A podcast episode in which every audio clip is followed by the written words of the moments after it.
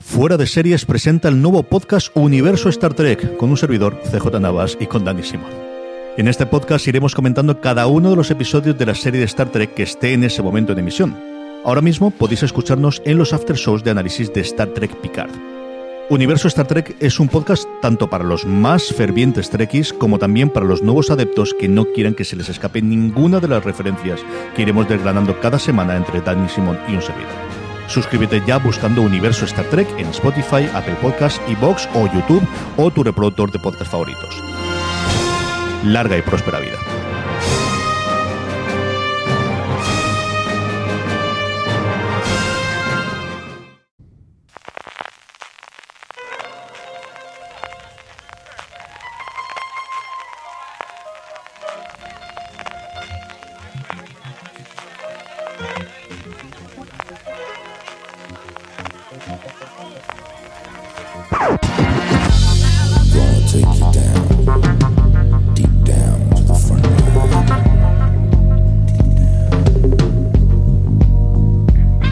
Bienvenidos a Gran Angular, el programa de Fuera de Series, donde analizamos cada semana un tema de la industria televisiva en profundidad. Terminamos estos monográficos que estamos haciendo en torno a las series de eh, producción española con lo que nos falta. Nos falta HBO España, nos falta Amazon Prime Video, nos faltan muchos canales de pago que se están uniendo ya desde hace un par de años a la producción propia. Y para anal- analizar y para hablar de todo ello, tengo en primer lugar conmigo a Francis Arrabal. Francis, ¿cómo estamos? Pues con muchas ganas de hablar de todas estas series que vienen este año. Todo producción original española, HBO España con bastantes de ellas, pero también Amazon. Tenemos por ahí cositas de TNT, de Orange TV, de Fox. Muchas ganas de este programa. Vamos a contar cositas muy interesantes, lo que nos depara el 2020. Y al otro lado de la línea de los internetes tenemos a Álvaro Nieva, que comparte de nuevo micro con nosotros para hablar de la producción española. Álvaro, la cantidad de series que nos va a salir después de todos estos especiales, madre mía de mierda. Sí, además eso, que tenemos que acabar de hacer los especiales porque conforme los vamos haciendo van saliendo más y más y más series, así que hay que contarlo antes de, de que empiecen a salir nuevas. Además de verdad, en el caso de, Amazon Prime Video lo comentaremos, como dentro de nada tendrá una presentación con Mediasets, entendemos que será para producciones de 2021, pero bueno, eh, seguir eh, atentos a fuera de series y a sus redes sociales que os iremos informando. Netflix de hace nada tuvo una presentación de la que poco a poco iremos declarando determinadas cosas, pero nos queda hablar, eh, bueno, pues yo creo que eh, uno de los grandes estrenos, ¿no? Y sobre todo uno de los grandes puntos en, la industria televisiva española y desde luego de, los que seguimos el, el funcionamiento de la industria, que es la presentación de HBO España, una HBO España que ya estrenó su ficción y su no ficción a finales del año pasado, que tuvimos ese pionero eh, con el que debutó su producción propia, que tuvimos la serie de Isabel Coixet, Love a finales de año, pero indudablemente Álvaro, si pensamos en HBO España, empezamos en Patria, que ya sabemos que llega en este mes de mayo. Sí, es lo que tú dices, aunque haya tenido esa primera toma de contacto con la afición nacional, sí que Patria va a ser la prueba de fuego y esa serie que, con la que intenten ponerse en el mapa de la afición. Y, y bueno, tienen un reto bastante grande porque no sabemos hasta qué punto HBO España tiene pues esa, suficiente penetración en el mercado como para que Patria sea una serie tan relevante como, como los medios especializados esperamos y, y que sea sobre todo eh, capaz de generar esa conversación semana a semana, que es el tipo de emisión que ellos han elegido para esta serie, y que sea una serie, pues eso, que, que esté en boca de todo el mundo y que esté generando debate no solo en círculos de, digamos, seriéfilos, de consumidores de series, sino que un poco eh, el deseo yo creo que es que trascienda y, y entre un poco también, pues eso, en la conversación política general. Yo estoy contigo en que llega, yo creo, un año y medio como mínimo tarde, hombre, idealmente para ellos dos años tarde, ¿no? Pero, pero llega quizás demasiado lejos de cuál fue el fenómeno eh, del libro. Dicho eso, después de tener el fenómeno de Chernóbil durante el año pasado, yo creo que sí que ha sido capaz de una serie que originalmente solo se estrena en HBO España, Francis, convertirse en un fenómeno del boca a oreja.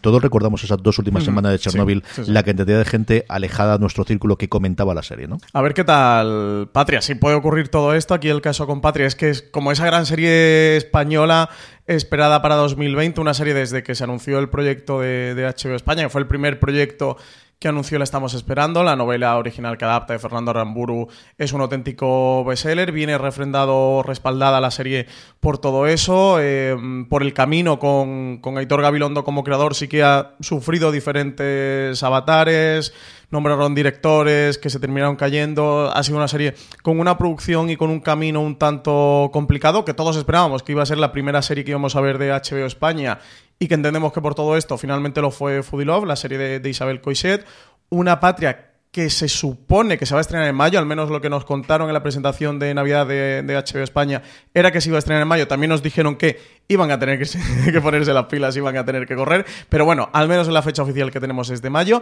No tenemos día concreto. Y yo creo que aquí el gran hándicap, los dos grandes hándicaps a los que se va a enfrentar Patria, por un lado es que creo que las expectativas son muy altas y sabemos todo lo complicado que, que es esto, y que luego tiene el 17 de abril la otra serie de ETA que va a haber este año, que parece que ha sido un tema tabú en la televisión española durante las últimas décadas y que justo este año, y parece que con 10 días de diferencia o 15 días de diferencia, se van a estrenar dos series sobre ETA en nuestro país.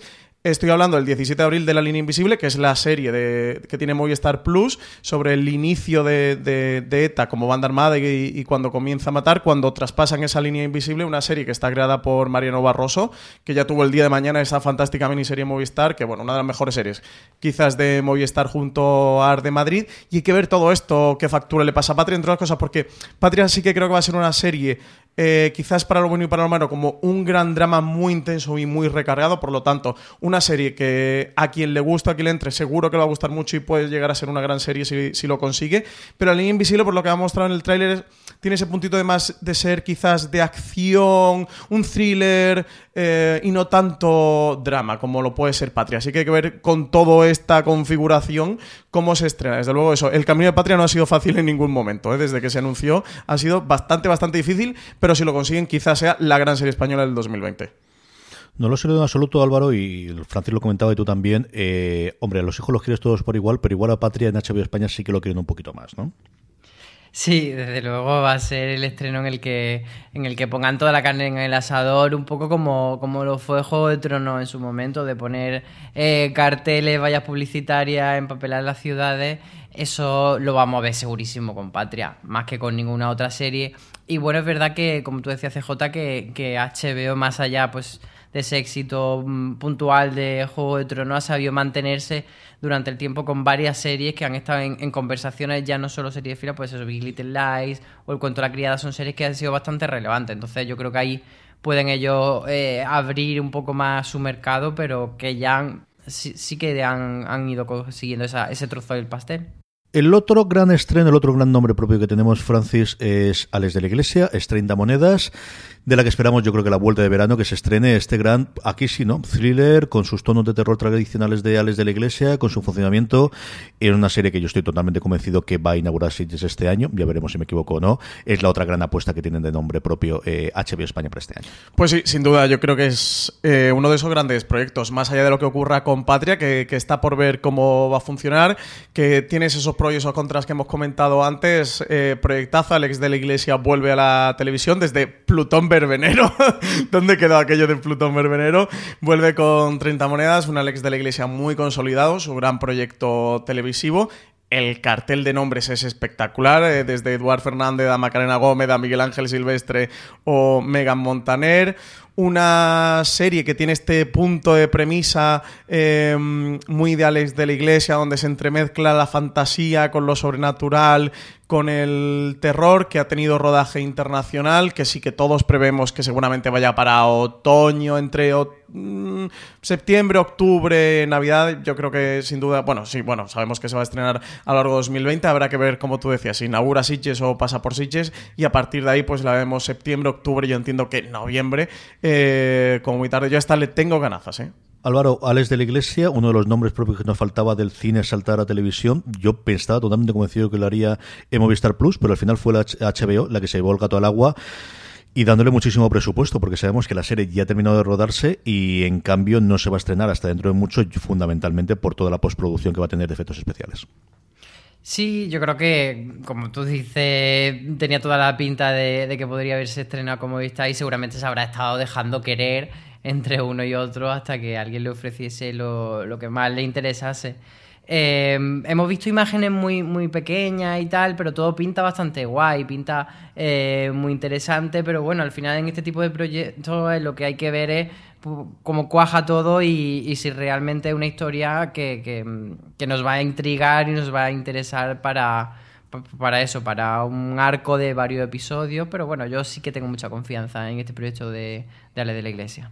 Sí, porque Francia es una de las cosas que tenemos con HBO España hasta ahora es que hemos visto muy poco de metraje. Hemos visto alguna foto, tenemos alguna, por ejemplo, los fotogramas. Yo creo que a finales de año pasado sacaron cuatro o cinco fotografías de, eh, de 30 monedas. De Patria hemos visto cuatro cositas y además muchas de esas Muy solamente la poquito. prensa, porque en abierto se ha difundido muy poco las fechas que estamos. ¿eh? Sí, nosotros vimos en esa presentación una pequeña imagen que de hecho no sé si podemos hablar de ella o no, yo entiendo que sí, ¿no? Que se puede comentar. Que lo vimos, podemos decirlo, que creo que vimos, sí. Vale, lo que ocurre que bueno, es una escena cuando matan a uno de los personajes, asesinan a uno de los personajes y, cómo vive la mujer ese momento. Una imagen, bueno, eso que te, consterna, ¿no? Es tremendamente dura. Luego vemos eh, cómo han apresado a uno de los miembros de la banda terrorista y lo están torturando para sacarle testimonio de lo, de lo que está ocurriendo. Y bueno, eso tiene una pinta de, de serie que va a ser bastante dura y difícil de ver. Habrá que ver la potencia dramática hasta dónde llega. Álvaro, la otra tercera que tenemos es, pues, quizás la serie menor comparada de luego con las dos anteriores, porque otra cosa que podemos comentar después es eh, el cómo parece que se ha parado la maquinaria, se anunciaron todos los proyectos y de repente no hay nada más abierto. Por H por B, una serie relativamente menor con Manuela Burlón retomando los personajes que tuvo en su corto Pipas, que yo una vez más recomiendo que lo veáis, son 10 minutos divertidísimos, a mí me hizo muchísima, muchísima gracia. Y es quizás la tapada, quizás la pequeña, quizás la menor, quizás... ¿Qué, qué esperamos de este por H por B, eh, Álvaro? Sí, un poco es eso, que mm, comparado con, con Patria, que es una serie, pues eso, que tiene un bestseller detrás, que tiene un tema muy concreto, muy eh, llamativo y muy de general conversación, y luego eh, 30 monedas que tiene Ale de la Iglesia, pues sí que este proyecto se queda un poco con, con menos nombre y además con una vocación que es la, la de la comedia, que siempre, mm, en cierto modo, entendemos que es como un poco menor, que no tienen por qué serlo. Pero bueno, a ver, a ver esto hacia dónde va. eh, eh, yo estuve en, el, rodaje que nos invitaron, que hicieron eh, un, un encuentro allí en una un día que rodaron en la sala de la Riviera de Madrid, pues eso hicieron allí, tenían la discoteca montada. Y bueno, mm, pinta eso que la intención de la serie no es la de trascender especialmente, sino ser una serie divertida con dos chonis de toda la vida de Parla que se mudan a Malasaña y ese contraste eh, un poco sociocultural que, que- que se produce. Entonces, pues bueno, pero lo que no sabemos es cuándo, cuándo llegará, es lo que tú dices. eh, se ha quedado un poco la cosa como que, presentaron varios proyectos y todavía no sabemos ni cuándo, ni cuáles son los siguientes, ni mucho más. Sí, por esta apostábamos de que iba a llegar antes de Patria, por marzo-abril, pero a las alturas que estamos de febrero, inicios de febrero, no sabemos nada. No sé si a lo mejor en esta semana, que esto nos pasa mucho, lo grande angular es que lo suficiente que digamos hoy esto de por H por B, y nada, eh, esta misma mañana o, mañana durante esta semana saquen nota de prensa de HBO España diciendo que se va a estrenar en febrero, se va a estrenar en marzo o en Yo abril. creo, recordar que, que- A lo mejor me estoy equivocando, pero que Patria era la siguiente. O sea, que antes de Patria no va a haber ninguna otra. Habrá que ver. me- a- No lo sé, no lo sé. Esta es muy para que se la dejen desde luego para verano. Lo que pasa es que con Patria se van a presentar en julio. Yo es una serie que por H por B la hubiera visto muy de junio, finales de junio, principios de julio. No lo sé, es lo que tú dices Álvaro. Parece que Patria va a ser la próxima serie. Entiendo que sí, ¿eh? que, que por H por B se quedará para más tarde. Y esta lo que nos comentaba Miguel Salva también en aquella presentación es que era una historia donde sacaba mucho, extraía mucha comedia a través de la típica situación cómica de peces fuera del agua y que lo que van a explorar con estas chonis de parla que de repente se ven en, e- en ese barrio de Malasaña entre hipster, cultureta y medio pijo. A ver qué tal, yo tengo muchas ganas. Vamos a tener también a Bryce F eh, dentro del, del reparto con un personaje secundario. También tenemos a Itziar Castro. Creo que puede ser una, una serie que, que esté muy bien. Sigo teniendo pendiente el corto de Pipas, a ver si así me lo veo para poder tener más perspectiva de lo que, de lo que va a ser esta serie. Pero sí, desde luego, muchas ganas. Son 10 minutos, de hecho, yo creo que es más corto, yo creo que son 4 o 5 minutos, verlo, de verdad que vale mucho la pena. Está en YouTube, ¿no? Creo que se puede Sí, ver en YouTube. recordar que sí, sí, fue nominado, no recuerdo ahora si ganó el Goya, nominado segurísimo que estuvo, yo lo vi hace eh, como mínimo 5 o 6 años, la última vez que acudí yo al Cañiza, al, al Festival de Cortos, recuerdo verlo de allí, mando desde aquí un saludo a, Toñín y a todo el resto de la, de la gente de las ranetas que nos invitó tres o cuatro veces para, para acudir, de hecho yo creo que Álvaro también ha estado una de las veces, no recuerdo sí, sí. Y, Sí, y- María Santonja, Marina Sucha, ha pasado medio fuera de serie. Y siempre nos han traído, nos han tratado de miedo, ¿eh? Yo no puedo decir A mí nunca cosa, me han llevado, ¿eh? quiero protestar desde aquí. Porque tienen criterio, Francis. A mí nunca me han llevado, ¿eh? así que no tienen mi salud en este programa. Amazon Prime Video. Álvaro, Amazon Prime Video que se nutre de un montón de series de que posteriormente se estrenen en abierto en Mediaset, algunas con muchísimo éxito, como es El Pueblo. Lo primero que vamos a tener ya mismo, que se estrenó el 15 de enero, fue pequeñas coincidencias. Yo creo para sorpresa a todo el mundo que nadie esperábamos que esto fuese a tener una segunda temporada, Álvaro. Sí, pero bueno, no sé si es que eso fue un, lo anunciaron desde el principio, simplemente que por ser una de las primeras series que tuvieron en eh, originales, pues le funcionó relativamente bien en, los datos de la plataforma. Como no los conocemos, pues tampoco podemos decir mucho, pero es verdad que una serie que a mí personalmente pues no me encantó. Mm, bueno, es una comedia ligerita y tal, pero a mí se me va un poco de chillidos. ¿A Se ha no estrenado la segunda temporada de Pequeñas Coincidencias, CJ. Eso pone aquí, ¿Estás 15 de seguro? Aquí pone 15 de enero. no, te lo- yo, yo, yo me ¿Seguro? fío. ¿Estás seguro? A mí me ponéis un guion delante y yo para esto soy como Wyoming. Yo Sí, me fío de todo lo que sí, me digáis. Sí, te lo digo porque no se ha hablado absolutamente nada, nada, nada, nada, nada de ella. Sí, se habló un poquito de la primera temporada de Pequeñas Coincidencias, de la segunda, que se estrenó el 15 de enero, como si no se hubiera estrenado. ¿eh? Yo es una serie que, que me extraña mucho el por qué a esto se le dio una segunda temporada, que la primera no funcionó especialmente en Amazon Prime Como siempre, no tenemos datos de audiencia, pero sí que tenemos el ruido o la conversación social, donde prácticamente era inexistente y donde Antena Sí, 3 pero tardó bueno, un no año casi no en sabes al ¿eh? final si, si... O sea, hay muchas series que no hacen ruido, imagínate un Mentes Criminales, que luego hay mucha gente que las ve, entonces, pues bueno... No sé, Al la final verdad eso que a mí me, es extraña. Y en Antena 3, no, no sé si pasó con 800.000 espectadores o algo así, ¿eh? O no, no sé ni si llegó al millón eh, durante su emisión. No sé, Álvaro, si tú lo tienes más en mente, la audiencia que hizo Sí, Pequeñas en, en- en Antena 3 pues empezó medio bien y fue a pique y acabó en el late night. Sí. No sé, yo esta es una de estas series un poco extrañas que se han quedado ahí en, en tierra de nadie, ¿no? Y que pasa un poco sin pena ni gloria. El otro estreno que tienes que posteriormente ha ido en cadena abierta, en este caso a Telecinco, es El Pueblo, un del pueblo de la que todo el mundo que ha visto al menos algún episodio de la primera temporada, a todo el mundo le ha gustado, incluido todo el mundo de fuera de series que me lo ha comentado, me lo comentó Francis, recuerdo que me lo comentó también Juan Galonce, es decir, con perfiles muy distintos por lo que suele ser habitual en eh, de gente que veía la comedia dentro del grupo de fuera de series. Y Álvaro, esta que les está funcionando bastante bien a Telecinco, no sé si como reemplazo de la que se avecina, que necesitan empezar a pensarlo ahora que saben que, que va a terminar, a falta de saber si hay un spin-off o no, y que les está funcionando bastante, bastante bien en abierto la primera temporada y ya está confirmada que la segunda se inaugurará de nuevo o se estrenará inicialmente en Amazon Prime Video.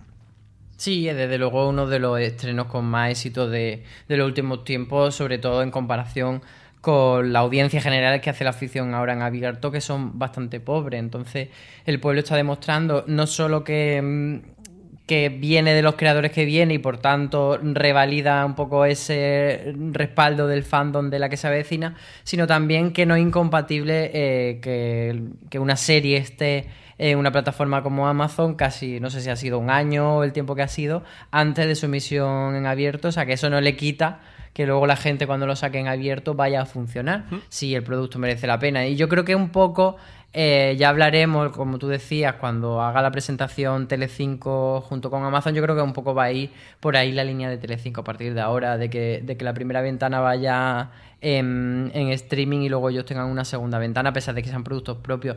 Que es lo que pasa también con Vivir sin Permiso, que ha estrenado tres episodios en abierto y ya está la temporada completa en Netflix. Y, y ellos van a seguir emitiendo la temporada completa a pesar de que esté ya en Netflix. Sí, sí, el del pueblo es otro caso de que ha tardado un año en, en verse, en dar el salto, ¿no? Ese del bajo demanda al lineal. Y aquí tenemos confirmado del pueblo crossover con, con la que se avecina, que es un punto interesante en el que van a hacer el cruce de, de ambas series que están creadas por los hermanos Caballero. Y sí, hay que ver, el hueco en Telecinco desde luego tiene que cubrirlo alguien y parece pues que el pueblo va a ser esta serie que lo va a cubrir, va a tener su segunda temporada y en principio va a tener continuidad. Yo llegué a ver el primer episodio, la verdad es que 70 minutos para una comedia a mí mm, es demasiado pedirme. Eh, pero el primero, dicho eso, estaba bastante bien. Eso me, parece exagerado, pero bueno, este es el tema de la televisión española y de las duraciones de, sus series, etcétera, etcétera. Quitando mm, Antena 3, que sí que se ha puesto esta norma, ¿no? De, que no sobrepasen los 60 minutos. En Telecinco siguen sin tenerla y eso pues se llevan a, a una serie como El Pueblo de Comedia hasta los 70 minutos. Creo que si salvas ese obstáculo, quien la ha visto eh, suele hablar bastante, bastante bien. Vamos con más proyectos para Amazon Prime Video. El primero de ellos es La Templanza. La Templanza es una producción de A3 Media Studios, como era lógico pensar siendo la adaptación de un libro de María Dueñas, la creadora, la escritora original del Tiempo entre Costuras, que de alguna forma cambió totalmente el, tipo de, ficción que hacía Antena 3 y de alguna forma abrió ese camino que, que llevaría posteriormente a la creación de A3 Media Studios. Álvaro es la gran producción de A3 Media Studios en cuanto a, a serie de época. Volvemos a las novelas de María Dueñas, como decías tenemos un repartazo con Rafael Novoa y sobre todo con Leonor Wadlin, pero luego gente como Emilio Gutiérrez como Juana Costa, es decir, una grandísima superproducción que esperan tener ¿no? el, eh, nuevamente ese eco o ese éxito que tuvo en su momento el tiempo entre costuras. Sí, de hecho es un proyecto que nace en A3 Media para A3 Media en su momento, pero que eh, quizá por ser demasiado ambicioso, demasiado caro, han preferido eh, producirlo ellos, pero para un tercero, que en este caso va a ser Amazon. Volvemos a lo mismo, no sabemos si luego esto eh, podría tener un pase después en A3 Media, pero en principio parece que no, que es solo para ellos.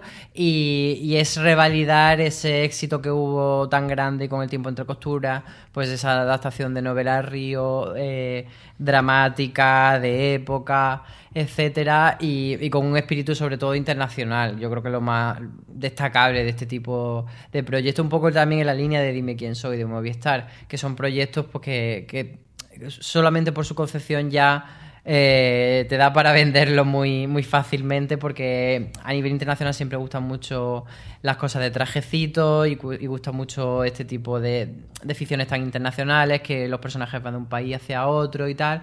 Y yo creo que sí que puede ser un pelotazo y puede ser esa gran serie en la que, en la que Amazon Prime Video España pues, pues sí que empapele toda la ciudad y se imponga de una manera mucho más, sobre todo, mainstream, porque hemos tenido cosas como pues Maisel, hemos tenido como The Voice, pero son cosas, pues eso, más para nicho. Yo creo que esta es la serie generalista que puede abrir Amazon. Sí, este junto al siguiente que vamos a tratar son como los dos grandes proyectos de Amazon Prime Video en España. Hay comentado los responsables de la producción que aspiraban a ese estándar de las series de época británica, esas series de, tacitas a la que hacía alusión Álvaro, que está el director español Guillem Morales detrás, que es un director español que está afincado en el Reino Unido, que dirigió la película de los ojos de Julia, pero que allí en la televisión británica ya ha dirigido para BBC algunos episodios de Inside Number 9, que es una comedia de humor negro divertidísima. Como Filming acaba de estrenar la quinta temporada aquí en España semana a semana, va a ritmo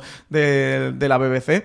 Y la miniserie de La Casa de las Miniaturas, una miniserie de la que hablamos bastante en Fora de Series, porque en su día la trajo Filming, porque luego Cosmo hace muy poquito la ha estado emitiendo y la tiene disponible en los operadores, donde podéis encontrar Cosmo, una miniserie de, tres episodios que, eso, que puso en pie Guillem Morales y que sí que nos puede dar un poco Mm, visión ¿no? a lo que nos vamos a encontrar en la templanza y siguiendo esa estela que, ya marcó el tiempo entre costuras, que fue un auténtico fenómeno a nivel internacional, que supuso esa expansión o esa internacionalización o el comienzo, el prender la chispa, la llama de esa internacionalización de las series españolas, que lo hemos podido ver con La Casa de Papel o con Élite o con las grandes producciones internacionales, al que sin duda creo que aspira esta serie de la templanza. Pues si Frances hablaba de la casa de papel y de élite, y también hablabas de la parte internacional igual que Álvaro, eh, evidentemente eso es lo que persigue Amazon Prime Video haciendo el CIR. Y persigue haciendo dos temporadas de inicio, de seis episodios, si es cierto cada una de ellas, pero al final dos temporadas, y sobre todo Álvaro finchando a Jaime Lorente, al que hemos visto en la casa de papel, al que hemos visto en élite, como ese Rodrigo Díaz de Vivar de la calle y una persona hecha a sí misma, que es como nos quieren vender ello, alejado del mito y de la leyenda y yendo más al personaje histórico, que al final no era más que un mercenario que combatía, pues eso, al señor que en ese momento lo podía pagar. Sí, me hizo mucha gracia que, que la rueda de prensa un poco lo que, lo que le preguntaron fue eso, que, que porque habían elegido a Jaime Lorente, que quizá muchos tenemos asociado pues, a papeles de macarrilla, eh, pues eso, en la casa de papel y en élite, aunque luego él evidentemente puede abordar muchos otros registros porque es muy buen actor. Y el, el, mm, el responsable de la productora lo que dijo era eso, que, que, él que ellos veían a, al Cid como una persona de la calle, no como un noble, y que entonces por eso habían buscado este perfil de actor para que no fuese pues eso, un galán, digamos, como más clásico. Y, bueno, un poco lo que estamos hablando con- también con La Templanza, que es una superproducción que tiene pinta de ser, pues eso, eh, a nivel BBC, a nivel de estas series históricas grandes que se hacen también en Estados Unidos, muchas veces con poco rigor histórico. Aquí quizás podemos tener esa ventaja. Y también un poco quizás eh, retomar el espíritu también de, de obras por poner referentes nacionales como Isabel.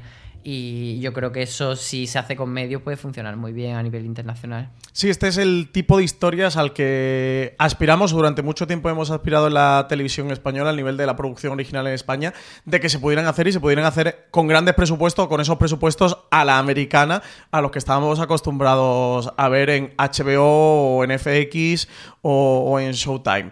Aquí, a tope con la elección de casting de Jaime Lorentes, es, es uno de estos talentos jóvenes que, que hay en la televisión española. El Denver de, de la Casa de Papel o Onano de, Élite. Yo tengo muchas ganas de verlo en el papel. Aquí es interesante, como también hablaban de- desde Amazon, que en la producción iban a contar como este personaje que estaba a caballo entre la leyenda y, la historia donde ambas líneas se, de- se difuminaban con toda la época histórica de la reconquista en, España, de cómo era al final un hombre muy complejo que se encontraba atrapado, lo que tú comentabas, ¿no? CJ al final de ser un mercenario que estaba un poco atrapado entre dos mundos y dos culturas, que por un lado era un noble, guerrero, héroe, pero por otro también mercenario, que pudo ser o que pudo llegar a ser rey, pero que prefirió optar por, por la lealtad y que toda esta complejidad del personaje histórico y eso, que se entremezcla tanto con la leyenda, lo querían llevar a, a la pantalla. Yo aquí, sobre todo, es- tengo muchas ganas de, de ver, aunque sea el tráiler, por ver la producción, ver realmente el dinero que se han gastado en, en esto, porque es una serie que realmente necesita gastarte mucho dinero para que esté a la altura, porque al final estamos en 2020. Como decía eh, Paco León, los eh, seriéfilos ya tenemos el morro muy fino y ya nos hemos acostumbrado a ver dinero en la pantalla y no sé, creo que si alguien lo puede hacer, pues una de esas desde luego es, es Amazon. A ver qué tal, es una de las grandes historias o de las grandes epopeyas que hay en la historia española. Es como nuestro gran western, ¿no? Toda la parte de, la reconquista si nos quitamos toda la guerra civil. Así que a ver qué tal. Sí, indudablemente es uno de esos eh, personajes que pues nunca sabes, ¿no? Cuando te comparas con otros países, pero piensas en Estados Unidos si tuviesen un mito fundacional o de alguna forma de, de la parte de la reconquista, si tuviesen los americanos o los ingleses y teníamos un montón de adaptaciones eh, audiovisuales. Y aquí, pues sí, tenemos la de Charles Heston, que al final tuvieron que venir los americanos para poner la pasta para poder hacerlo en su momento, y para mí el gran Rodrigo Díaz de Vivar, que ha sido el personaje que hizo Peris Mencheta en El Misterio El del Tiempo, que es mi episodio grande, favorito del Ministerio del. Tiempo. Pero poquita cosa más. Hemos tenido, pues eso, novelas, todas las que queráis, y, y novelas históricas, todas las que queráis. Pero a ver si nos falta una, una desde luego, una versión moderna, una versión actual. Y yo creo que al final en series que, como sea, pues más basado en el cantar o más basado en la parte histórica que, que- que han podido sacar los historiadores recientemente, a ver qué ocurre con ella. Yo, nuevamente, me sumo a vosotros, tengo muchas ganas de ver qué ocurre con estas dos temporadas de seis episodios del CID que ya están encargadas. Álvaro, lo último que tenemos es Bambú, que faltaba que se uniese a la fiesta, todavía no hemos hablado de ninguna proyección suya, y se une también a la producción para Movistar, perdóname, para, para eh, Amazon Prime Video, con un asunto privado, con una mujer detective a finales de los años 40, pues estas cosas que se va a hacer en Bambú, con sus trajes y sus detectives y sus misterios, al tono un poquito al alta mar, o a ver si se van por otro lado. Eh, sí, sí, sus misterios y su mujer es adelantada a su tiempo, que también es como un elemento muy común en el universo bambú. En este caso, esa mujer adelantada a su tiempo por una mujer que su familia quiere casarla, pero que ella quiere dedicarse a ser policía como ha sido toda su familia y se hace investigadora privada. Tampoco sabemos mucho más de, esta serie, salvo que va a ser pues una, una primera temporada de ocho episodios y, y que bueno, que, que parece que va para este 2020. Además, a Bambú la verdad es que eh, se le da bastante, bastante bien y bastante rápido rodar la serie, así que yo supongo que ya estará en una fase bastante adelantada, aunque no nos hemos enterado mucho de, de temas de, de rodaje, de, de elenco y eso, pero bueno, eh, veremos a ver, sobre todo con Bambú queda la cosa de a ver cómo son capaces de ir reinventando este tipo de historias que, mm, que están haciendo para separarse, porque yo creo que sí que con Altamar ya hubo una sensación de, mm, de que se parecía bastante a cosas que habían hecho antes, que quizá a nivel internacional no se ha notado porque no están tan habituados a, a sus productos como lo estamos aquí en España. Pero bueno, yo creo que, que eso, que esa es la asignatura pendiente que tienen ellos para este año y, y un asunto privado será como el ejemplo de ello.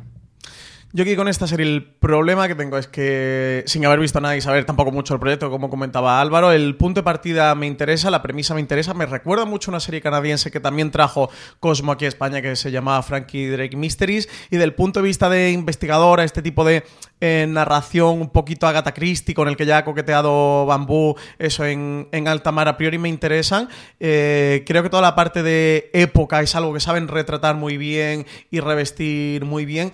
Creo que luego sus series siempre toman una deriva que a mí particularmente son las que menos me interesan, pues eso, tipo Velvet, las chicas del cable o, como ocurriera con Altamar. Hay que ver con un asunto privado cuánto se distancian de estas producciones, aunque sinceramente yo no sé vosotros cómo lo veis, yo lo veo un poco como mm, las chicas del cable de Amazon o la Velvet de Amazon o la, o la Altamar de, de Amazon. Yo creo que también buscan eso, es decir, yo creo que al final nosotros podemos tener más o menos criterio, gustarnos otro tipo de series, pero yo creo que cuando contratas Bambú este tipo de serie, Sí, Álvaro, sí. sabe lo que está pidiendo, como lo supo en su momento Netflix cuando encargó la chica de cable. Claro, pero, pero yo sí que entiendo lo que dice un poco Francis de, de hasta qué punto eh, tú quieres ese producto, pero, pero también quieres que sea diferente. Sí, quieres que, la que- que dentro de ir, de ir en esa línea, pues te ofrezca algo que la gente no diga, vaya, otra vez Velvet, otra vez no sé qué. Entonces, también un poco eh, con uno de los, de los proyectos nuevos que ha anunciado eh, Netflix, que se llama Jaguar, que lo anunció después de nuestro gran angular y no lo pudimos comentar, y Blanca Suárez cazando nazi en, no sé si en los años 60, los 50, tal. Y, y un poco eso, que, que, que tú lees la sinopsis y te imaginas un poco la misma estética, la, ves un poco la chica del cable, por así decir. Bueno, pues a ver cómo, cómo hacen para que no sea así. La última eh, apuesta de Amazon Prime Video que conocemos a día de hoy y se estrenó, se presentó, mejor dicho, hace absolutamente nada, con dos nombres propios como son Alex González y Belónica Chegui, es Tres Caminos, ambientada el Camino de Santiago, que tenemos ya una segunda, porque Orange también iba a estrenar esta cosita Sí. medio moderna. Tenemos dos series de ETA en normalita. 2020 y dos series ambientadas en el Camino de Santiago. Al final, pues eso, el Sacobeo tenemos Sacobeo en el 2021, así que hay que sacar cositas para hacerlas. ¿Qué sabemos de esto, eh, Francis? Pues de esta no te creas que, que controlo. No te creas que controlo demasiado. Eso sé que está ambientada en el Camino de Santiago, como otra de la que vamos a hablar más adelante, que es de Orange. Creo que es un poco, no sé si Álvaro, si tú sabes más, pero un poco historia vital de unos, de unos personajes que se entrecruzan, se entremezclan en el Camino de Santiago y que van a repasar un poco su vida a través de tres momentos claves, ¿no? A lo largo de todo lo que le ha ocurrido, que más o menos va por ahí, por un drama de, de personajes que, que todo confluye en el Camino de Santiago, que para los que hemos he- hecho el Camino de Santiago, yo lo he hecho una vez y además lo hice en el anterior año, Jacobeo, sabemos que es un momento de exaltación de los sentimientos y, de, y del espíritu y del alma por todo lo que allí se vive. Sí, yo estuve la semana pasada en la rueda de prensa y un poco la historia sí que, sí que va por ahí, por lo que dice Franci. Es un proyecto que nace de, de la Junta de, de Galicia, de la Junta, eh, para potenciar, bueno, querían eh, que se crease una serie en la que se viese el Camino de Santiago, en el que se viese un poco eh, el espíritu de, de eso que comenta Francis, de, de que tú vas al camino no solo por motivos religiosos, sino como para eh, hacer un viaje personal y entonces eso es lo que van a hacer los cinco personajes, que además son personajes eh, internacionales. Hay un mexicano que es Ale González, está Verónica Chequi que mm, es española y luego también hay un surcoreano, un italiano y una alemana. Entonces, eh, bueno, es una forma de crear así una serie internacional que se va a rodar eh, casi todo en inglés y que, mm, y que quieren, pues eso, retratar los espacios del Camino de Santiago y esa, ese objetivo que supone el Camino de Santiago. Y dicen que lo quieren hacer desde ese punto emocional, o sea, que va a ser una serie como muy de, de sentimiento a flor de piel y tal. Y a mí me da la sensación un poco de que la otra serie, esa de la que luego vamos a hablar, de Caminante, se presentó a este mismo proyecto, porque, o, o quizás no, pero bueno, fue un concurso abierto que hizo la Junta para elegir proyectos y este fue el que finalmente ganó. Y, lo que querían era también que eso, que fuese un- una serie que, que se produjese, por un lado, con, con empresas gallegas, pero por otro lado, para un público global, porque al final es eso, una especie de, de gran anuncio Sí, de, de sí, turismo del Camino de Santiago. Es lo que pinta total, ¿eh? gran campaña internacional de- del Camino de Santiago que vamos a poder ver en Amazon. Yo creo que es una serie, sobre todo, que para quien haya hecho el Camino de Santiago pues oye, le va a interesar porque creo que se puede sentir reflejado, recordar ciertos momentos, o para toda esa gente que sí que tenga ganas de hacer el camino, que le llame la atención. Habrá que ver a partir de ahí, para todo el, todo el público que no es ese, qué tal está todo esto. Pero sí, suena todo como muy a un gran branded eh, audiovisual en forma de serie de televisión de la Junta Galicia para el Camino de Santiago y para ese próximo año saco veo que se viene. Con esto terminamos de repasar Amazon Prime Video, a falta, como os digo, de, que se anuncie la próxima rueda de prensa que van a hacer junto con Mediaset en cuanto a preestrenos o lo que sea. Eh, otras cadenas, voy a cambiar un poquito el orden porque ya que estamos hablando de ella, podemos hablar ya directamente de ellas. Esa serie de Orange Televisión, también el Camino de Santiago, Francis, se llama Caminantes. Tiene pinta de que aquí se han gastado un poquito menos de pasta, ¿eh? Sí, aquí está menos. Yo estoy con Álvaro, no había caído en este tema porque no sabía lo de... pues sí, que sabía, me habían contado lo del concurso este que hubo de la Junta, pero lo había borrado de mi memoria. Aquí tenemos a José Antonio eh, Pérez Ledo, que es, bueno, muy conocido en Twitter, Instagram, porque es mi mesa cojea, pero luego también en Podium hizo el, el guion del podcast del Gran Apagón, que fue como ese gran podcast narrativo con el que salió Podium, que además, joder, tú has estado por allí haciendo de podcaster, mí- como está mandado y María Santoja Yo he puesto voz a parte de las palabras que escribió Ledo en la segunda temporada junto con María Santoja y con Sune. Sí, sí, sí, hicimos un pequeño cameo. En la primera temporada estuvimos haciendo los recaps, estuvimos haciendo el análisis episodio a episodio del, del Gran Apagón y en la segunda teníamos un pequeño cameo como podcaster. Y sí, pues mira, Ledo escribió para mí en un momento. Y mientras que Tres Caminos parece que deriva por ese mm, drama de personajes muy espiritual o muy de la situación de cómo el Camino de Santiago es también un viaje personal que, tú estás haciendo o a la vez que haces un viaje físico eh, también lo haces espiritual. Este Caminantes es muy diferente, es una historia de terror, los protagonistas son unos chavales jóvenes que están haciendo el Camino de Santiago. Está dirigida por Coldo Serra, que todo el mundo conoce al director. Bueno, pues un director muy enfocado en el terror y en, y en la fantasía, con su punto, eso, más de, de terror. Y bueno, dicen que es una propuesta así fan footage, con, con unos protagonistas eh, jóvenes. Va a ser serie de Orange TV. Por fin vamos a ver una serie de Orange TV. Está producida por 100 Balas, que es la misma productora de Bota Juan y Vamos Juan, que ahora luego hablaremos de ella. Así que a ver qué tal este Caminantes. A mí a que lo que sorprende, Álvaro, es estas cosas que tiene horas de televisión, de que de repente te coge Snatch, la serie, hace tres años y es lo único que tiene, y ahora hace producción española, y me desconciertan, me desconcierta mucho esta gente. Sí, la verdad es que eh, a diferencia de otros operadores que ven más claro cuál es su estrategia mm, a, a medio largo plazo, parece que, que Orange de repente aparece, desaparece y son cosas a corto plazo para allá, pero luego no hay una continuidad. Ahora que, estamos hablando de Orange, eh, eh, también es interesante eh, comentar la otra serie que tienen así en el horizonte, que es para el 9 de febrero, que se llama Costa, que es una serie que en principio se llamaba The Paradise y es esta serie finlandesa del canal Ile que, que hizo Media Pro y que tiene como protagonista a Fran, a Fran Perea que como sabéis es una gran estrella gracias a Los Serranos allí en Finlandia.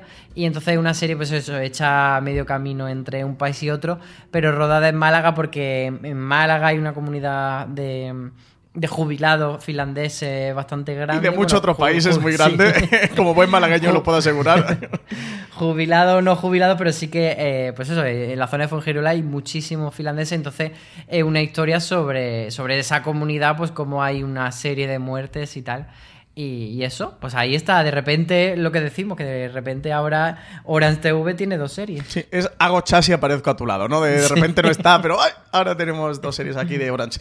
No sé, es que la estrategia de ficción de Orange eh, es curiosa por no de llamarle errática o, o con otros adjetivos, ¿no? Y sobre todo que no lo han dicho, porque yo creo que teniendo mm, lo que sea que sea Costa, mm, o, o de Paradise, que al final no quiero llamarla Paraíso para no hacerla confundir con la serie Movistar Plus y todos vemos que va por ahí. Y teniendo este Caminantes, yo creo que, mm, que en esta misma rueda de prensa, porque han hecho rueda de prensa para presentar las dos cosas, que hagas una estrategia de esto es lo que queremos hacer con- cuando seamos mayores los próximos cuatro años. Sí, sí, sí, sí. Yo creo que se la tenían pendiente, pero bueno, ya nos llegará. Por cierto, que los que no hay en Fuengirola y alrededores están aquí en la Marina Baja. O sea, yo También, yo también, en zona Alicante. entre Alfaz del Pi alrededor, tenemos sí. unos cuantos en la provincia de Alicante. Francis hablaba de ella antes, Álvaro. Vamos, Juan, la segunda temporada, que no es segunda temporada, pero que es continuación, pero que no es el este de eh, TNT, la producción de 100 balas. Nuevamente Javier Cámara, nuevamente Diego San José a los guiones. TNT espera mucho y nosotros también esperamos mucho de pues una de las comedias que más nos divirtieron durante el 2018 cuando se estrenó final del 2000, principio del 2019. Este vamos, Juan, que nos llega dentro de nada ya, Álvaro, porque tenemos hoy mismo se nos ha confirmado la fecha eh, de emisión. Sí, eh, como tú dices, no va a ser una segunda temporada, sino que ellos lo llaman una secuela, pero bueno, el espíritu de, de Bota Juan estará ahí a partir del 29 de marzo, que es la fecha que, que como tú decías ha salido eh, nada, eh, estos días ha salido ya. Y, bueno, la, la diferencia o, la premisa de esta segunda temporada, o de esta, perdón, de esta secuela, es que, que Juan, después de, de ese tiempo que, en el que lo conocimos como ministro de Agricultura, volvió a su Logroño natal y estuvo como profesor de biología un tiempo, pero luego le despierta ese gusanillo político y decide volver a la arena dos años después y, y fundar su propio partido. No puedo ser más fan de, de Vamos Juan. Aquí me voy a quitar la careta. Soy muy, muy, muy, muy, muy fan de, de la serie. Era muy fan de Bota Juan. Eh, soy muy fan Y de del San perfil de. Twitter, ¿eh? Y de Javier Cámara y de su perfil de Twitter. Pero eso, Juan Carrasco me parece de los grandes personajes de la serie española de los últimos años. Pues como nos pasa con Paquita Salas, ¿no? Eh, de esa serie creada por los Javis. De esa serie de los que la hemos visto es casi parte nuestra, ¿no? Ya de nuestra iconografía, de nuestra cultura popular. Forma parte de nuestro lenguaje. Tengo muchas ganas que vuelva. Nada, 29 de marzo. No nos queda demasiado. ah, Un poquito menos de dos meses. Tenemos grandes incorporaciones al reparto para esta segunda parte de Bota Juan titulada Vamos Juan. Se incorporan a Castillo y se incorporan Jesús Vidal, entre otros. Y nada, vuelve a Madrid para fundar su propio partido dos años después. Toda la promo la están manejando un poco como, como el regreso de, de Rocky, de Juan Carrasco en chándal corriendo por un puente. Y tengo muchas ganas de verla. Me, me divierto muchísimo con esta serie. Me parece muy divertida, me parece muy mordaz. Así que nada, con ganas de Juan Carrasco de nuevo. Con muchísimas ganas y también porque sabemos a través de su Instagram que lo ha contado sobre todo Diego San José, el debut como director de Javier Cámara, que siempre había querido hacer o, o de este, le dejaron y todo el mundo habla maravillas. Hace algo mal este señor, Álvaro. Es que no puede ser, ¿eh? Pues no, súper simpático y como tú dices, pues detrás de las cámaras a ver qué tal. Yo creo que es un proyecto en el que debe ser eh, bonito, o iba a decir fácil, no sé si fácil, pero por lo menos bonito eh, iniciarse porque es pequeñito, pero tiene como mucho corazoncillo, así que Sí, yo creo sí, que sí. ha tenido que estar ahí a gusto. Sí, y además nos contaban desde la cadena como un poco eso. Javier Cámara tenía el empeño de dirigir y no sé si esto se puede contar, pero yo creo que sí, que, que es inocuo. Eh, como que le, le- lo dejaron un poco de, venga, Javier coge la cámara, en plan, bueno, a ver, a ver cómo sale esto. Y luego, pues, que era en plan de, hostia, nos la ha liado para bien, de ha hecho un episodio que es espectacular, que va a, hacer una, va a ser una especie de episodio embotellado, que los seriéfilos sabéis lo que es esto, ¿no? Que es esos episodios que funcionan de una manera mm, ciertamente independiente de la serie, que se puede ver de una manera aislada, y nos han hablado maravillas de, de ese episodio. No voy a contar más, que no han contado más cosas, pero no lo voy a contar porque creo que todo esto no se puede decir, pero mm, que, que ha sido una sorpresa para todo el mundo ese episodio dirigido por Javier Cámara. Así que eso, es que este hombre no hace nada malo. Alguien que tenía muy claro el que iba a apostar por la producción propia, retomando Vis a Vis, una serie con tanto funcionamiento, con tanto fandom como era Fox, se vio involucrado en todo el problema de la compra, suscripción y de, integración dentro del, universo de Disney. Eso hecho yo creo que siendo un poquito el pistón. Yo creo que en todas las circunstancias tendremos más de una serie de Fox a día de hoy. Lo que sí vamos a tener es esta continuación, este es medio spin-off, eh, Álvaro, del que tenemos muchas ganas de ver, que se va a llamar Vis a Vis el Oasis. Sí, sí, si antes con Bota Juan decíamos que parece una segunda temporada, pero que ellos dicen que es una secuela, aquí pasa lo contrario. Eh, mucha gente dice que esto es un spin-off o una secuela de Vis a Vis, pero los propios guionistas dicen que no, que ellos lo entienden como una quinta temporada, porque al final no estás llevando a un personaje secundario a un nuevo universo, sino que coge a las dos protagonistas y las llevas a otra situación, que en este caso es fuera de la cárcel por fin, van a dar un robo que a mí me, produce, la verdad, la curiosidad de, de cómo separa esto de la casa de papel, que es como un referente muy grande que tenemos y además que mucha parte del equipo de una serie y otra pues han trabajado juntos y, y han tenido relación laboral, entonces a ver cómo este vis a vis el oasis eh, con robos, con Maca y Zulema robando, pues se distancia de la casa de papel.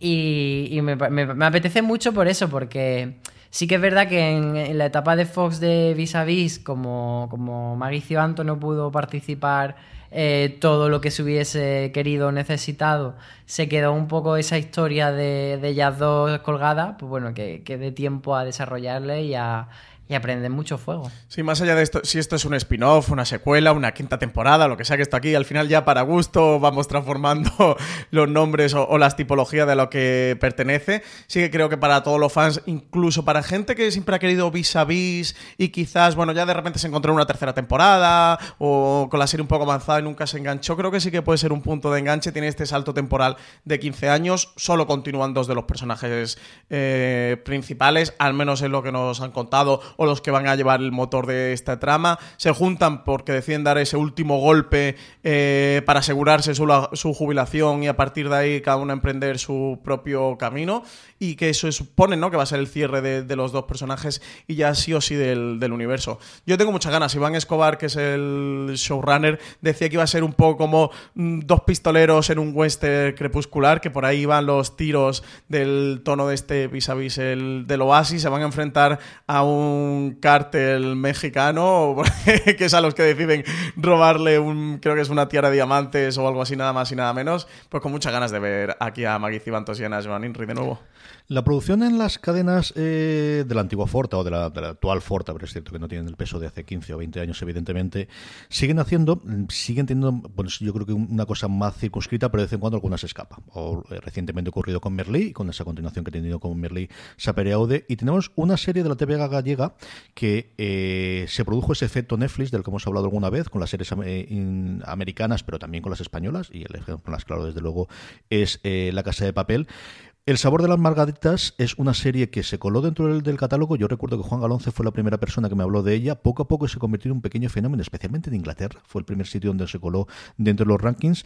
Y gracias posiblemente a ese efecto de Netflix y esa eh, bueno pues aportación económica, que al final es lo que te está permitiendo también las plataformas, el que no los costes no vayan todos sobre la cadena que lo emite en lineal, va a ocurrir, Álvaro, una segunda temporada de este El sabor de las margaritas. Sí, yo creo que en cierto modo la noticia se sobredimensionó un poco en ciertos medios de comunicación, como que el sabor de la margarita era. el- que parecía que era como la nueva casa de papel y no ha llegado por ahora a ese nivel de éxito, pero sí que es verdad que, que ha ido viajando internacionalmente una serie que quizá no lo habría hecho si no hubiese existido un acuerdo con Netflix. Y en esta segunda temporada Netflix sí que participa, no solo compra derechos para emitir, sino que participa en la producción de la segunda temporada. Y se puede esperar que sea una segunda temporada un poco más grande, pero no deja de ser, bueno, pues una serie bastante modesta de, de Galicia que se hace con pocos medios y mucho ingenio. Yo esta no, no he encontrado absolutamente nada, no, no he llegado a ver ni un solo minuto el sabor de las margaritas, más allá de, de esta noticia, ¿no? Que, que nos llegaron a todos de ese triunfo en Netflix, sobre todo en, en el Reino Unido, y a ver qué tal eso ha conseguido segunda temporada en, en la cadena autonómica gallega, y ver también de cómo en toda esta era del PIC TV, de- del streaming, también las televisiones autonómicas están abriendo un pequeño hueco, sobre todo en España. Quizás el ejemplo de TV3 es el que más éxitos ha ido cosechando. Tuvo en su momento Merlí, que luego ha dado el salto a Movistar Plus con Merlí Sapere de Aude. Tuvo las del hockey, que también llegó a Netflix y también se convirtió en un, en un pequeño fenómeno. Tuvo en su momento Pulseres Vermelles y, y bueno, y ahora pues también la televisión gallega con este El Sabor de las Margaritas. Pues nuestra más sincera enhorabuena, ¿no? Porque tiene que ser complicado con estos presupuestos y desde los medios de una televisión autonómica enfrentarse eso a este PIC TV y a esta era del streaming y a estas grandes. Eh, también lo tuvo en la ETV con La Víctima número 8, que fue una coproducción con Telemadrid, que luego también empezó a dar el salto. Así que desde luego reseñable y notable todo esto. Y que Galicia está demostrando, eh, pues eso, que, que tiene muchos medios y mucho tirón últimamente, porque no solo tenemos las series que se hacen eh, para la televisión gallega, sino que están, pues eso, introduciéndose productoras como Portocabo con Hierro, que fue uno de los grandes éxitos del año, o, o Neboa, que es voz audiovisual. Entonces de repente estamos viendo como una expansión o un momento bastante bonito de la, de la tele- del audiovisual gallego. Sí, también tiene que tener cuidado porque está pasando un poco esto del actor que, que triunfa en, en un papel y luego ahí se queda estancado. Y con el tema de los narcos y los thrillers criminales, se están quedando un poquito ahí. Eh, les va a tocar dar el salto si, si quieren crecer de verdad. Bueno, ¿no? en viene también. Viene también la, la serie de Carlos Montero eh, de Netflix, ¿Mm? que, que ya hablamos de ella, que también está producida, si no me equivoco, por Vaca Films y está rodada en Galicia y no va exactamente por narcos Sí, no, esta no, esta no, esta no que- va a ir de narcos, no. Sí, Al final crear industria, yo creo que tanto el, el buscar pues esos paisajes fuera de, de Madrid y luego yo creo que ahí ha ayudado mucho Bambú, ¿no? Que al final el tengas, sí, totalmente trasladado de, de la producción de Madrid, pero que al final ellos vienen de donde vienen y que han podido abrir un poquito esa lanza de no podemos fiar de esta gente, que hay industria, que hay técnicos y que hay gente dispuesta para, para hacer las cosas, que al final es de la forma de crear industria y crear, mm, bueno, pues eh, recorrido audiovisual. Por último, lo que tenemos es la llegada de las plataformas. Nos queda por llegar que Peacock, veremos cómo llega a España. Mi apuesta sigue siendo que llegará a través de Sky, mm, metamorfoseándose o cambiando de alguna forma, pero nos quedan sobre todo dos. Una de ellas es Disney Plus, ya sabemos que llega a partir del 24 de marzo y entendemos que producción europea tienen que hacer nuevamente para cumplir con la, legal, eh, con la legalidad. Y la otra, que ya la tenemos de aquí, además con estrenos bastante interesantes últimamente, que voy repasando yo, Francis y yo en streaming, es Apple TV Plus, del cual parece que alguna cosa tendremos dentro de nada en España, o que hay rumores de que alguna cosa se vaya a producir aquí, Francis. Empieza a haber rumores. Por aquí tenemos una pista de una entrevista que dio Ramón Campos en Latinoamérica. Álvaro, tú le seguiste un poquito la pista a esta noticia. ¿Cómo está lo de Apple y lo de Bambú? Nada, simplemente eso. eh, Ramón Campos comentó que, que entre los muchos proyectos en los que trabajaban, uno de ellos era una serie para Apple TV Plus. Que, mm, que bueno, no sabemos si llegará a buen puerto o no, pero sí que nos da esto la medida de saber que Apple sí que está trabajando en España para, para hacer ficción, como también em, lo está haciendo Stars, que también hubo una noticia de que ellos estaban interesados. A uno de los mercados eh, los que tenían más puestos los ojos era em, nuestro país y el otro era la India y decían que querían hacer series aquí porque luego tenían otro servicio de bajo demanda en Estados Unidos eh, dedicado eh, exclusivamente al, al público latino y que les parecía que España pues bueno era la puerta para producir series pues eso, no solo para España, sino también para ese mercado, que es un poco también lo que ha ido haciendo Netflix con las series españolas que han tenido mucho tirón en, América Latina. Pues bueno, yo creo que esto es alguna cosa que iremos viendo, si no ya en, a lo largo de 2020, pues hacia finales de este año, principio del siguiente, irán encajando esas piezas. Y es que todo esto, Francis, es solamente lo que tenemos confirmado hoy, a primeros de febrero del 2020, que se vaya a estrenar durante este año o primeros del 2021. Madre mía, cómo ha cambiado el cuento en cuestión de 5 o 6 años. ¿eh? Sí, sí, sí, sí, porque para 2021 tenemos otras tantas que no hemos tocado en, este, en estos grandes angulares, porque si no vamos a tener que hacer 2020, 2021, 2022, 2023, porque si ya tenemos visión de muchas series, desde luego que se van a estrenar a lo largo de 2021, incluso hay algún proyectito por ahí que pueda apuntar un poquito a 2022. Pues nada, es que estamos en la época de las series. Eh, estamos eso, envueltos en todo lo del, del PIC TV, de que si la burbuja de las series y todo va más, al final la irrupción a nivel internacional de, de las grandes cadenas norteamericanas o de las plataformas de, streaming, desde Netflix a luego Amazon que se fue sumando a la fiesta y todas las que han venido después, pues con HBO Max, con Apple, con Disney, etcétera, etcétera. Luego, por tema de ley europea, ellos tienen, están obligados a hacer producción dentro de Europa. Parece que España se ha establecido como ese centro. Tenemos el hub de, Netflix eh, allí en Tres Cantos, aquí en Madrid, y, que todos sí que están mirando a España para producir. Sí que parece que al final mm, han conseguido ¿no? ese punto de confianza de, la ficción española y de la producción española para series no solo que se consuman a nivel local, sino series que se puedan consumir a, a nivel internacional. Hablábamos antes del caso del tiempo entre costuras, que, que- que sí que desde luego hizo mucho por todo esto. Evidentemente lo de la casa de papel no es, es indudable.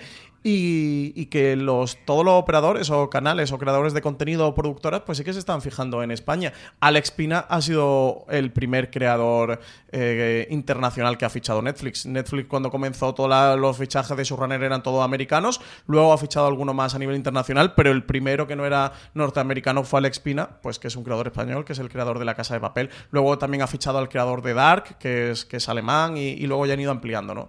Así que nada, lo español desde luego en el audiovisual está de moda y parece que vamos a tener muchas series y que desde luego no son solo series con temática local, sino con temática internacional. Y una cosa que hay que destacar es que mm, no solo son buenas, que también son baratas las series españolas. Es que eso nos lo dejamos a veces fuera de la ecuación, pero es muy importante eh, tener en cuenta que, que tanto La Casa de Papel como Elite se han colado entre las 10 series más vistas a nivel global de Netflix y sus presupuestos deben ser, no los conocemos, pero yo puedo prometer que son muy inferiores a los de muchas producciones de, sobre todo pues si nos comparamos con Reino Unido, si nos comparamos con Estados Unidos, en España se hacen cosas muy dignas por mu- mucho menos dinero. Bueno, bonito y barato, como somos en fuera de series, incluidos estos programas que llegan rápidamente a vuestro reproductor de forma gratuita.